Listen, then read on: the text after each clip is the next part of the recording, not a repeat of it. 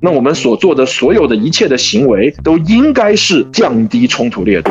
然后当时我就想，第一，坏了，完了，异国他乡，语言还不是很好啊，然后一边追着我，一边说他们错了。也是，我一到那边，我就把情侣从头到尾里里外外全走了一遍。第二天晚上就出事儿了。我这行说说来话长，我这行说来话长，话短说。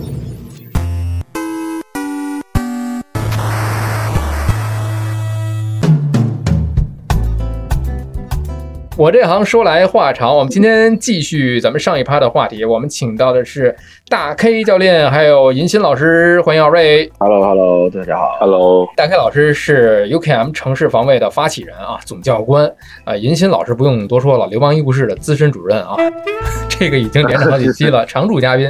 今天这个尹老师听起来状态有点这个小感冒啊，对对对，能够防住这个袭击，但是没防住这个感冒，对，没防住病毒，这个怎么，这个必须得吃点药了。这个 大 K 老师上一趴给咱们介绍了，其实 UKM 它是城市防卫，它是整个格斗的一个叫什么叫应该是流派对吧？哎，对，呃，中心词其实我们就是要。防卫、安全防卫，这个防卫呢，我们不仅仅是单指的人跟人之间的矛盾冲突，包括我们生活在城市，哎，这个词啊非常关键。城市里面广义上的安全隐患的一些自己的一个防守的一个过程，怎么样去识别矛盾，怎么样去有一个啊防卫啊，重点是防卫啊，一定要记住。刚才我们上一趴聊了，怎么样去正当防卫啊，让自己不至于过当。在我们现在的这个。这个城市当中，因为每个地方、每个国家的法律，它的这个框架是不一样的嘛。所以我们就现在的这个而言，嗯，我上一趴也留了一个悬念，就是说二位你们有没有在生活当中实际？我们刚讲了这些 啊，这个实际我们刚听在实际当中确实是有很多，因为现在城市里面，因为它的多元化，因为城市的包容性可能会林林总总有一些啊，这个不能说是。呃，不好的吧，也有可能就这很常见的一些问题，就像大开老师讲的，你深夜你走在路上遇到一个醉鬼，他是失去理智的，他可能也不是说故意会怎么怎么样，这种情况都有，所以想听听你们的这些个哎应用的实际应用的故事。那我先说，OK，好吧，代课老师先讲。呃，其实我自己亲身经历的有一个事情啊，我觉得很有意思啊，很有意思。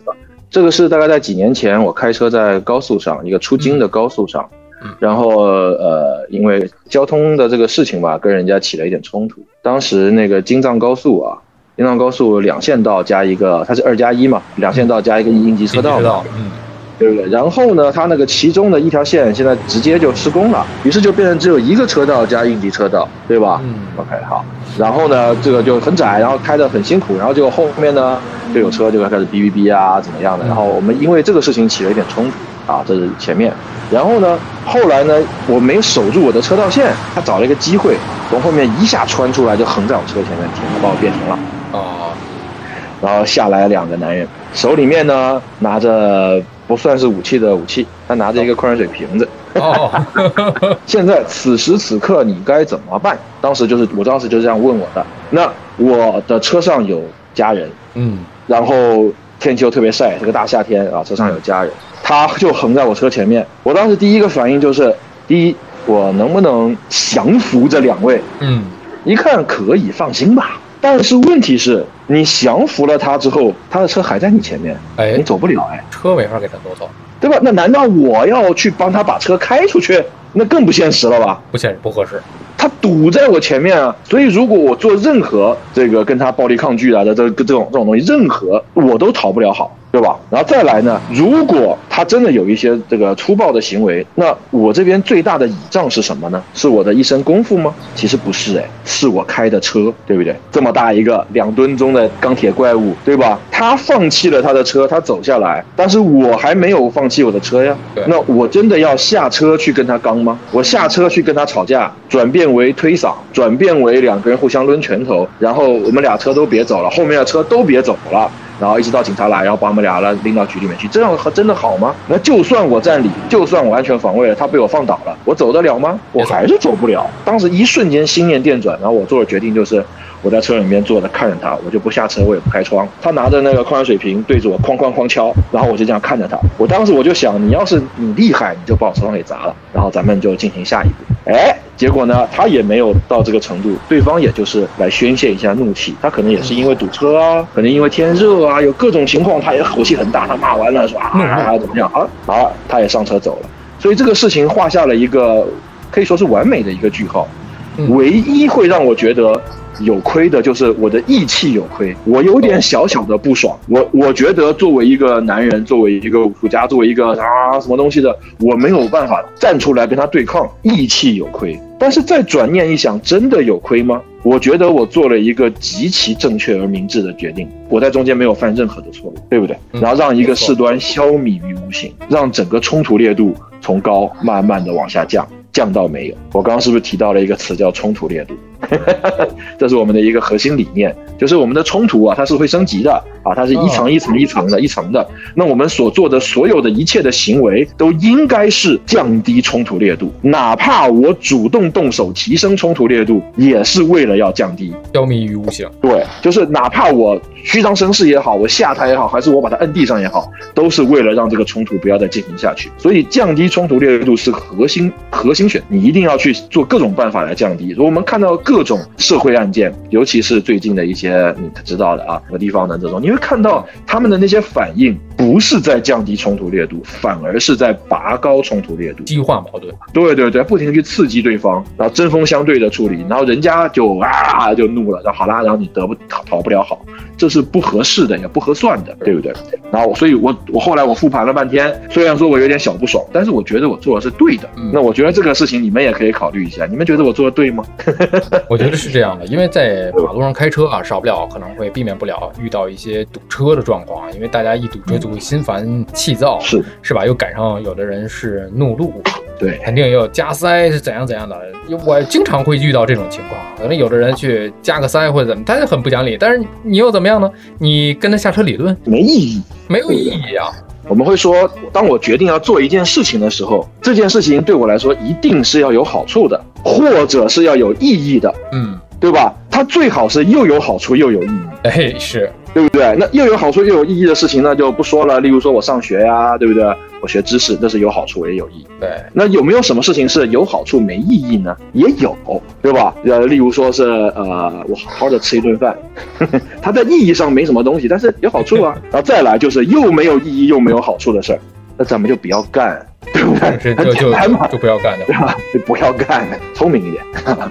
这其实是一种智慧啊。案例其实特别典型。而且我觉得特别的贴近我们的生活，是在网上也看到相应的热搜里面有这种好多好多，对，好多事。我觉得不下车，像遇到这种情况，你不下车，紧闭车门锁好了，然后自己在里面待住了。我觉得任由对方看怎么样吧，不行就报警，对不对？我觉得就是你，你只要不下车，车子就是你的一个防卫的外骨堡垒、外骨骼装甲。对，他真的动手砸车、拆车，危险到你的安全，你一脚油门就过去了，对吧？你车损都是小事儿，车损都是可以修的，人损还疼啊，是对不对？何必呢？对不对？不要放弃你的机甲，然后去跟他肉体刚嘛，何必呢？这个不聪明。那任老师有没有相应的经历的故事？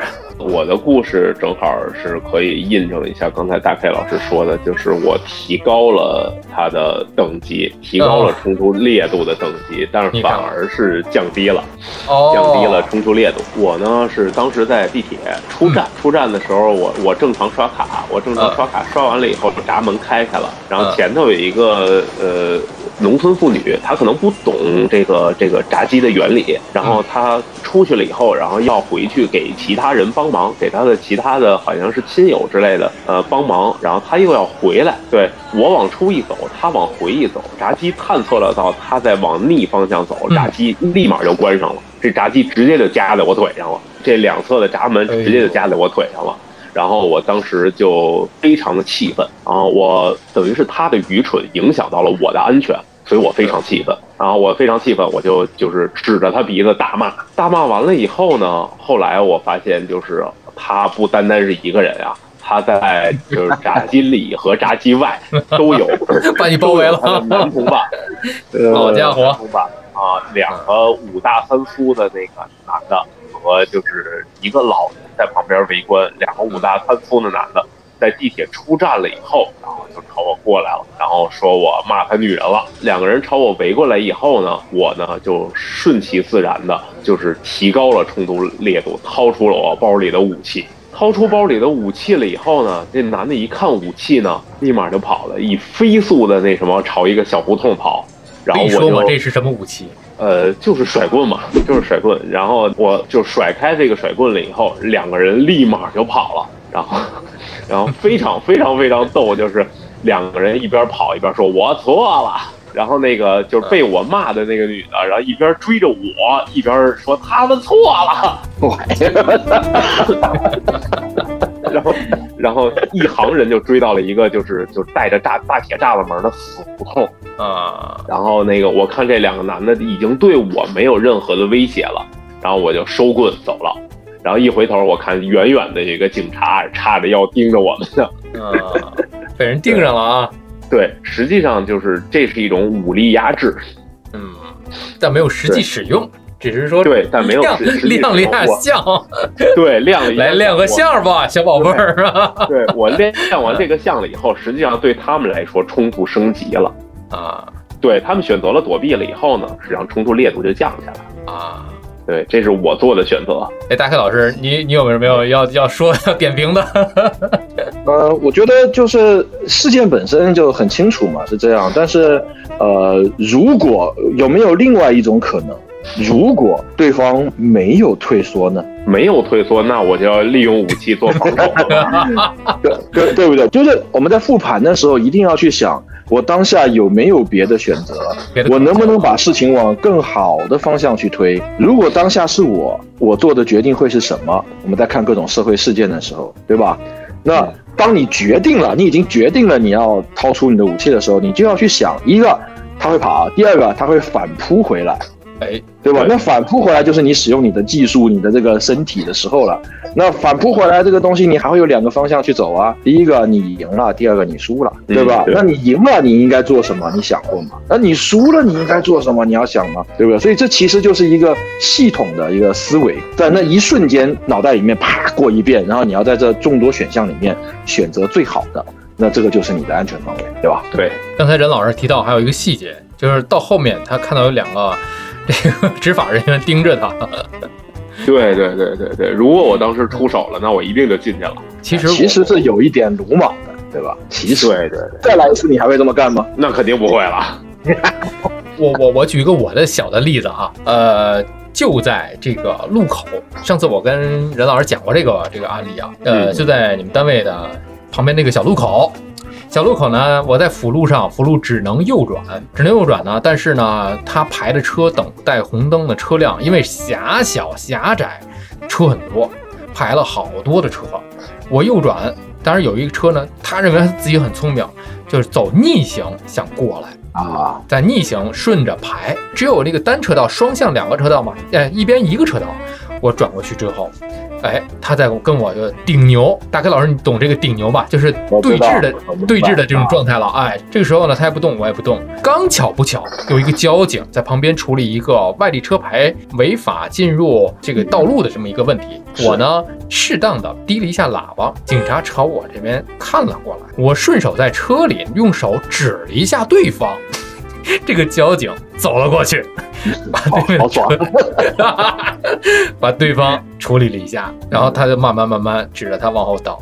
呃，这种情况下，其实，在有一些城市道路里面会出现这种情况，但是呢，遇到这种情况之下，如果真没有交警，我可能选择我就倒一下吧，倒一下，倒一下吧。是吧？我也没有别的办法，但是刚好不好就有交警，那我就占理了，那我就只好提示一下交警，你来处理一下这个问题。是的，是吧？这有助力不用白不用嘛，对不对？是我，我觉得这也是防守的一个做法啊。是的，是的，是的。我的原则是在路上发生问题啊，原则不下车。对，是的，这个很聪明。我觉得大家 在路上的问题可以再研习一下治安法，这个包括这个道交法，我觉得这个大家可以深究一下。其实我觉得大开老师说的前面。特别好在哪？大家可以回听上一趴啊，就我们完全基于使对方停止对你的攻击或者是侵权的一种行为。咱们不是说去攻击对方。对，所以除此之外，你还要去考虑到对方有没有可能做出一些不理智的事情，对吧？这都是不可预见的呀，就是咱们有的时候其实可以预见。可以，就我我我就这么说吧，就是我经常不停的去强调一件事情，就是我是一个能力至上者。我觉得世界上所有的事情都是可以靠能力来解决的。如果你解决不了，那是你能力不足啊。那就像我不能飞，对不对？说我能力不足，但如果我能飞，我一定可以到处玩，很爽。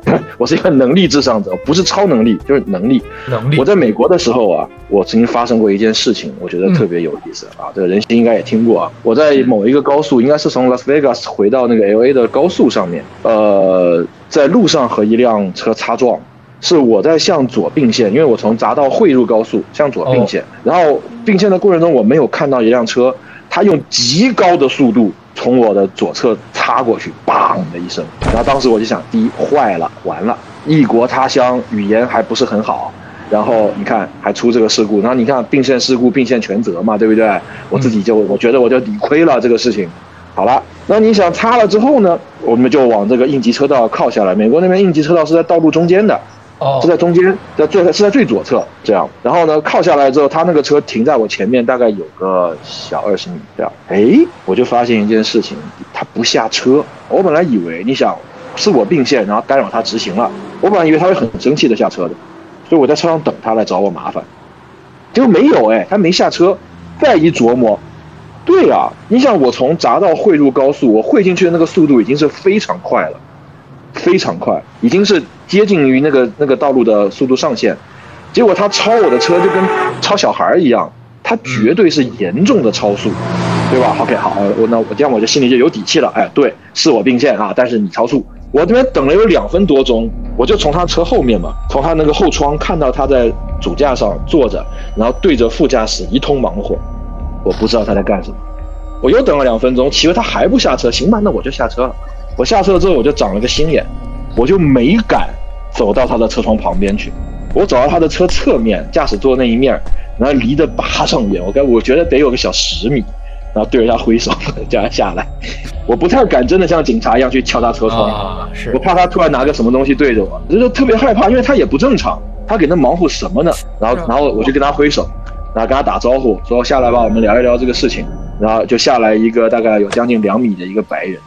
满脸通红，但是没有酒气，没有酒气，但是满脸通红的一个高大的白人，那那就奇怪了，他这个满脸通红哪里来的？热的吗？不知道。那你在副驾驶忙什么呢？我都走到他侧面，我还看到他在副驾驶，不知道他忙活什么，忙什么呢？藏什么呢？不晓得。然后下车了之后，他看了看我，他说：“你刚撞了。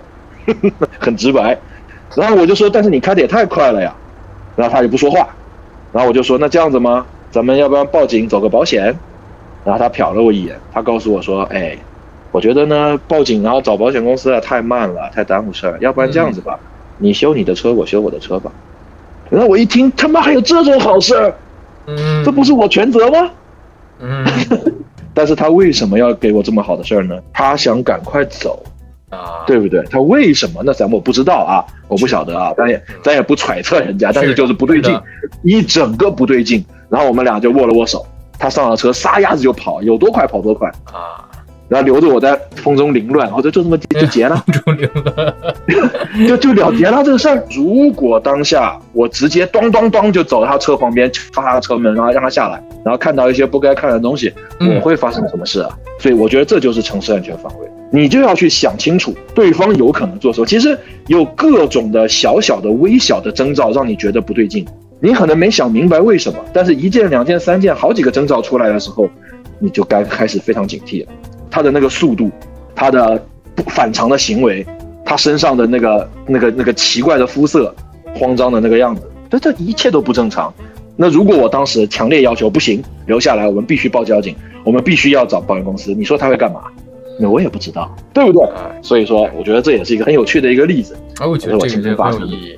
毕竟那是一个可以持枪的国度啊。是，其他的角度上来讲，这个车的剐蹭，如果人没有人身的财产的重大的伤害伤亡的话，我觉得这不是什么大事儿了。相比之下啊，因为有很多未知的事儿，因为未知，所以太恐怖了。是，任老师你也听过，在教学的过程当中，对对对对对。我们事后再拿人人时地势来分析它，然后发现确实是不太安全的。对，你想这个人嘛，人就不对劲，对不对？事件不对劲。虽然说这个时间跟地点还好，时间还好，地点你说在高速公路上的应急车道也怎么也不是安全的地方，怎么都不对劲，对？无论如何就不对劲。刚才任老师讲了一个自己就生活在这城市，才在这个自己的城市里面遇到的一些问题。这大 K 老师的这件事儿呢，在遥远的另外一个国度，跟当地语言可能有有不同的法制，听听有点后背发凉，就感觉挺后怕的这件事儿。那 还好，我都做了正确的选择。这个是基于您这些年以来的一些经验，是和自己的一个理念。你在做选择的当下，你不清楚为什么要做这个选择的，那是因为长时间的。经营啊，不管是阅读也好，还是思考也好，对吧？那它它形成了一个思维模式，然后当我要做选择的时候，这个思维模式就帮了我。潜意识这个不是一天两天的事儿了，这是需要一个长久的，就是行为习惯已经成为了你的下意识了，就知道遇到这样的事情需要怎么样去处理。包括刚才第一趴的时候，林老师说了这个肾上腺素的一个分泌，如果是我们第一次遇到这样的事儿，那坦率来讲就会很慌，自己很乱。啊，特别紧张，浑身出汗，你也你的腿一定会抖的。这往往可能越紧张越办不好。是，我我再说一个在美国的吧。OK，我的生活贼精彩。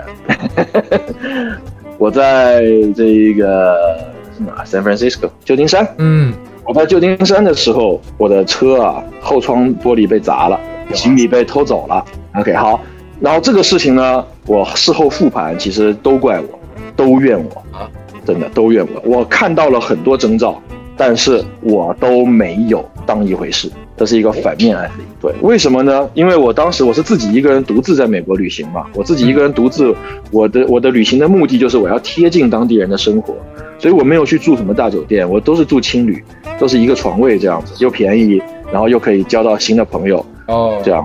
我当时是走这样的目的，然后呢，我在旧金山的一个青旅呢，它是在一个 downtown 的一个就是城区里面的一个小巷子里面。然后我当时开车过来的时候，我就发现，第一，这个地方真的不太安全，周围有大量的游民，这是第一个。第二个就是我停车的地方旁边地上就有大量的针头，哎，你懂了，对吧？然后呢，我下车的时候。后面有两个游民正在进行呃某种不可描述的交易。OK 啊，我看到了，我还偷拍他们呢。然后呢，我的习惯啊，这个习惯很不好，大家不要学啊。我的习惯是反面的啊。我把我的这个行李，大部分的行李放在车上，然后我把当天甚至是是一些备用的衣物，是背着一个小包进了青旅，所以我的大部分的衣物都还在车上。然后那个财务啊、证件肯定是随身随身带嘛，嗯，对吧？啊，但是衣服我不会全带，我不会拉着一个大行李箱进青旅，所以我的车上是放着我的行李箱的。然后我只是打开我的后车门，然后在那边捡出我这两天要用的衣服塞到背包里面，然后我就关车门，我就上去了。上去之后，我其实心里面我还在怀疑，我说这俩人不会做点什么不该做的事吧？嗯，啊，OK，好了，我明明看到了这么多危险的征兆，但是我都怎么说，都我都没有去相信我的直觉。然后到第二天早上，我起来了，我一下楼啊，我我打开车，我坐进我车里，屁股一坐下去的那一瞬间，我就觉得不对劲。因为我听到后面哗啦啦啦啦玻璃碎掉的声音，然后转头一看，那个后窗是一个大窟窿，然后我的行李已经不见了。你看看这事儿闹的，我明明看到了，我明明发现了这么多的不对劲，但是我没有去相信我的直觉，我没有去做反应。其实我当时要是直接开车走，我换个地方停都没事儿。我被他们看到了，我车里面有东西。嗯，对，那他他就想拿了，真的真的很尴尬。然后呢，这事儿没完啊！然后当然我就去找租车公司啊，说怎么报案啊，怎么怎么样，这个都从头到尾一毛钱没赔啊！我就只是自己去买衣服、买买行李箱这样的，这都后话。然后呢，我换了一辆车，我出去玩了一圈之后，我我头铁，我还住这个青旅啊！这个，哎，我就想看看。然后这一回，因为我换了一辆车嘛，这一回我就把行李全拿上去了，对吧？因为反正他他没跟我要钱，那我只要你，对那砸砸车跟那个有保险公司嘛。第二天早上一下来，我看到我的车前面那辆车被砸烂了，行李被拖拖走了。啊！但是因为我的我的这第二辆车，呃，里面空荡荡，啥也没有，他们就没碰。你看，验证了这地方就是会有人干这个事情，哎，是吧？够铁吧？第二次还去验证了一下，对，第一次察觉出来了，就那么多，就是可能会导致这个不好的事情发生的这些因素。这些因素满满的都存在，这种其实，在一些个美剧里边可能会经常会看到啊，自己视而不见，视而不见，以为还沉，就是沉浸在美剧当中，但是真正的落到自己头上了。但是您这心态是非常好啊。不是说仓皇而逃，解决完了赶紧离开，而是哎，我转天我倒要看一看啊，这个地方是不是 就是我得印证一下？不要学，头头太铁，这个真的不安全，可以说是一个挺典型的负面的教材。对。大家不要学，不要学这个，确实不要学，因为车子被砸这件事儿啊，趋吉避凶嘛。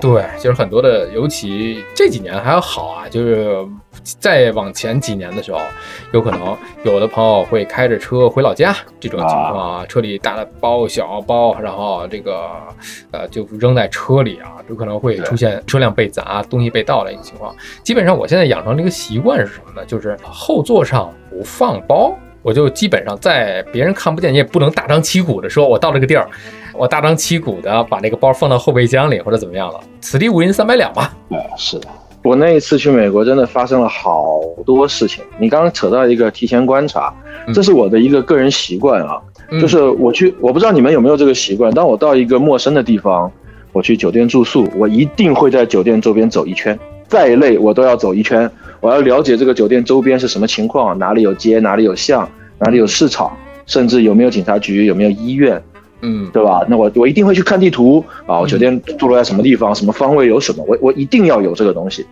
我当时呢在 L A 的时候啊，入住了一个青旅，也是我一到那边我就把青旅从头到尾里里外外全走了一遍，第二天晚上就出事儿了，又出事儿，遇袭一遍了之后出事儿。对我遇到了一个黑哥们，啊。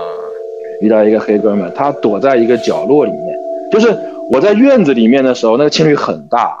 然后我在院子里面的拍照的时候，我在给那个小浣熊拍照，我就发现有两个黑哥们鬼鬼祟祟的在我后头，就是不知道干嘛，但是总觉得他一直在瞟我，我也没在意。然后呢，我在往我的房间走的时候，我就发现在一个角落里面有另外第三个黑哥们在对我招手。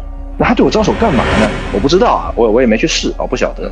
但是我知道他所在的那个角落是一个暗巷，啊，是通往停车场的暗巷，是被灌木丛挡起来，只留了一个小小小小的缺口的暗巷。正常人不会在这里。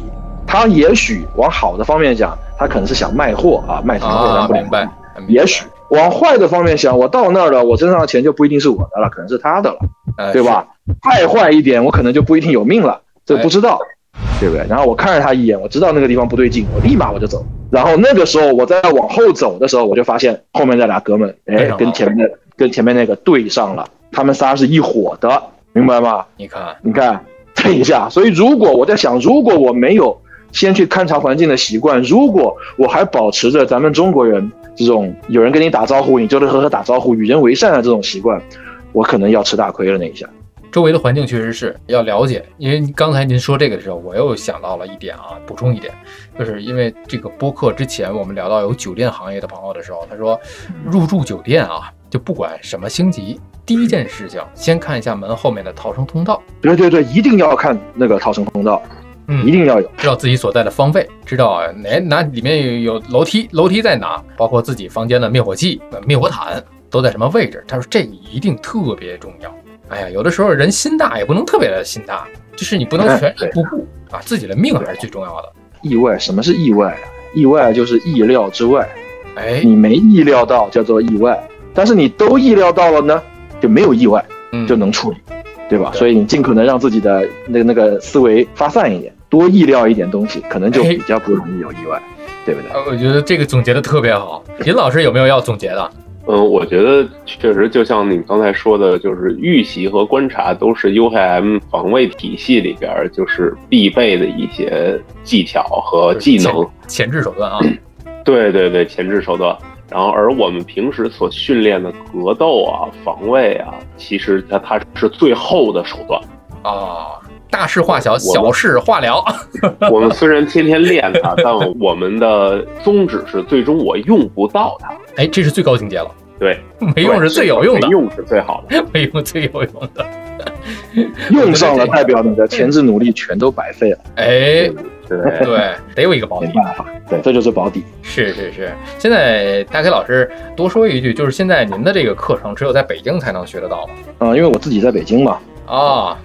我们外地有一些分布，但是就不是我在我在主理嘛。哎，有机会的话可以去体验体验。有兴趣的大家可以去去看一看啊。